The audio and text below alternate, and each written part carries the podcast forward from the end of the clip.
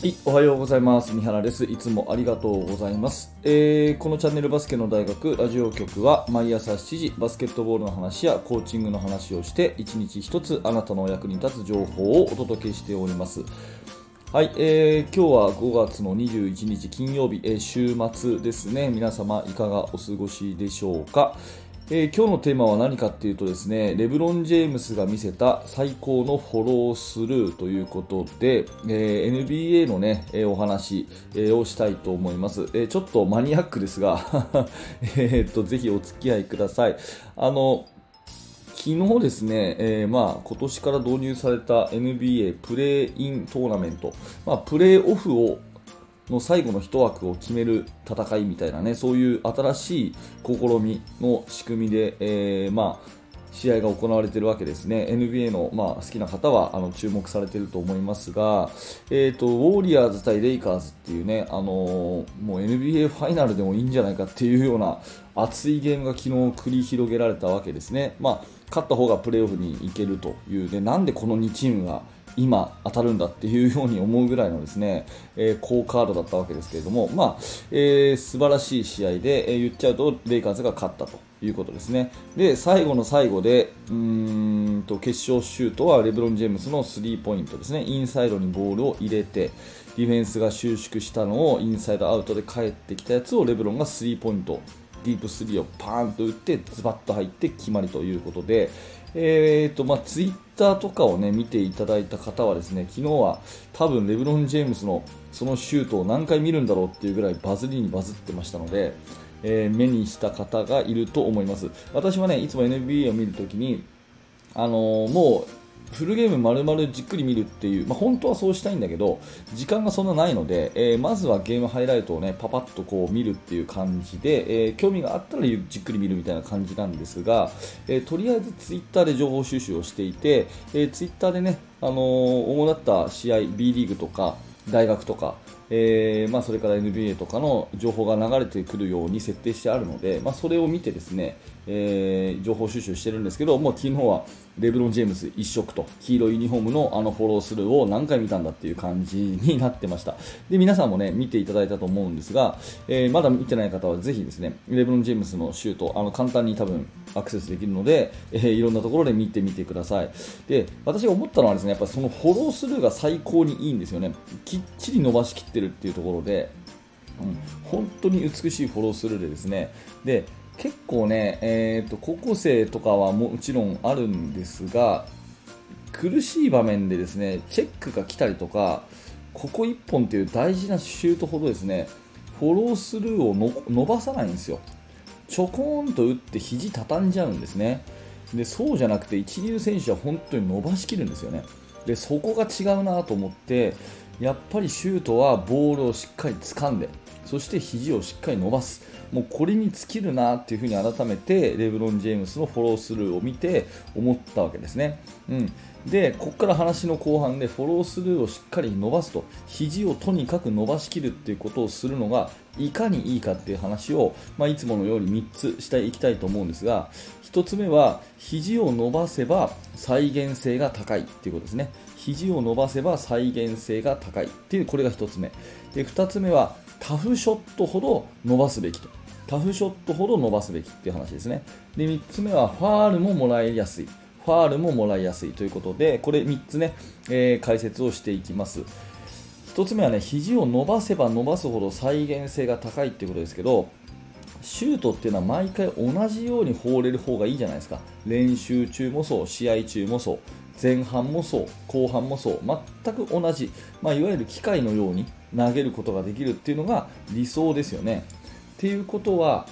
ボールを離す瞬間が毎回一緒な体の使い方をすればいいわけですね。ここ大事なんで繰り返しますけどボールを離す瞬間を全く同じにする体の使い方をしなきゃいけないですよね。でそうなった時に肘をピッと伸ばすってことを毎回やっとけば毎回同じ体の使い方になるじゃないですか。これ言ってる意味分かりますかね。肘を伸ばすってことを毎回やっとけば毎回同じ体の使い方になりますよね。そこをですね肘をこう畳んでちょこんちょこんとシュートを打つと毎回どこで手から離れてるか分かんないんですよね、うん、だから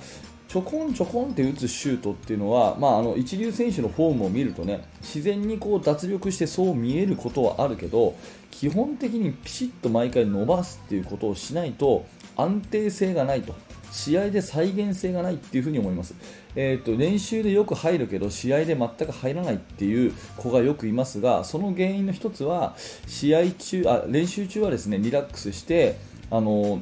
こう腕をちゃんと伸ばして打っているんだけれども試合になるとどうやら焦ってですねちょこんちょこんと打つからあの安定性がなくなるんじゃないかなっていう風にそんな風に私は見ています。なので毎回とにかく肘を伸ばすことを習慣にすれば毎回同じように腕あのボールが離れるってうそういう話ですね。これが1個目です。で2つ目はねタフショットほど伸ばすべきってことで、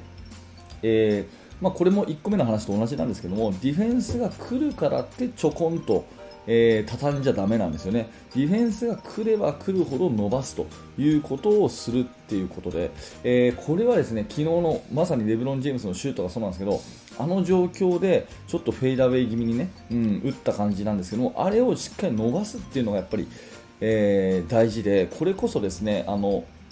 日本の選手にはああいうシュートを打つ人あんまりいないですよね。チェック来るとちょこんってのあのしちゃうっていう感じだからチェック来る時ほどこう伸ばすっていう風にするっていうのはやっぱり一流選手だなと思います。そんな目でですね、えー、あの NBA とか NCAA のこの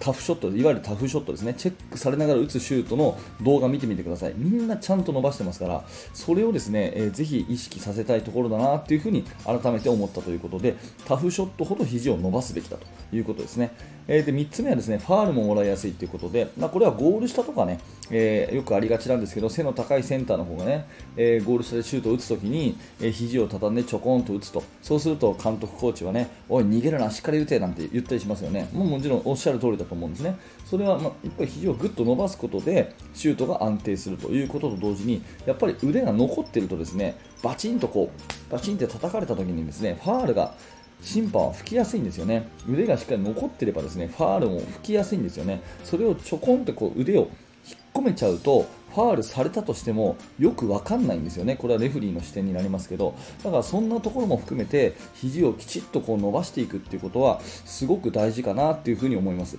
ね。えー、まとめて言いますけど、肘をしっかり伸ばすと毎回安定したシュートが打てると。でタフショットの時ほどチェックが来た時ほど安定性が大事だから伸ばすっていう意識が大事、ね、でそうすると結果的に審判の目から見てもファールをもらいやすいっていう、まあ、こんな3つのね、えー意味からやっぱりフォロースルーはしっかり残さなきゃいけないなっていうふに思いました。えーと、昨日のねレイカーズ対ウォリアーズの試合の最後のレブロン・ジェームズのシュートを見ていただけると、えー、私がねあいいなと思ったことが、えー、分かっていただけるかなと思いますので。すいません、えー、ということでですねぜひレブロン・ジェームズまだツイッター上とかでね賑わっていると思うので、えー、ぜひレブロン・ジェームズのシュートを見てみてくださいということでございました。はい、ありがとうございました。えー、このチャンネルはいつもこんな感じで、えー、毎朝7時にバスケットボールの話をお届けしております。何らか面白かった、役に立ったということであれば、ぜひ、えー、グッドのボタン、そして、えチャンネル登録をして、また明日も聞いてください。えーと、あんまりですね普段は言わないんですが、えー、私、ツイッターもやっているので、ぜひツイッターの方もね、えフォローしていただいてと思います。えーと、ありがたいことで、フォロワーが3000人ぐらいいるのかな、バスケットボールのいろんな、えー、ちょっと有名な話からですね、えバスケットボールの話をどんどんどんどん更新してツイートしてますので、えそっちも見ていただけると嬉しいなと思います。えー、そしてですね、えーと、真剣に真剣にチーム作りを学びたいという指導者の方は、えー、バスケの大学研究室というのが、えー、とってもおすすめです、えーと、最新のチーム作りについてまた現在進行形で、え三原が考えていることをですね、えーと、お話をしているそんな場になっていますので、え興味のある方は説明欄から、え覗いてみてください。はいありがとうございました。三原学でした。それではまた。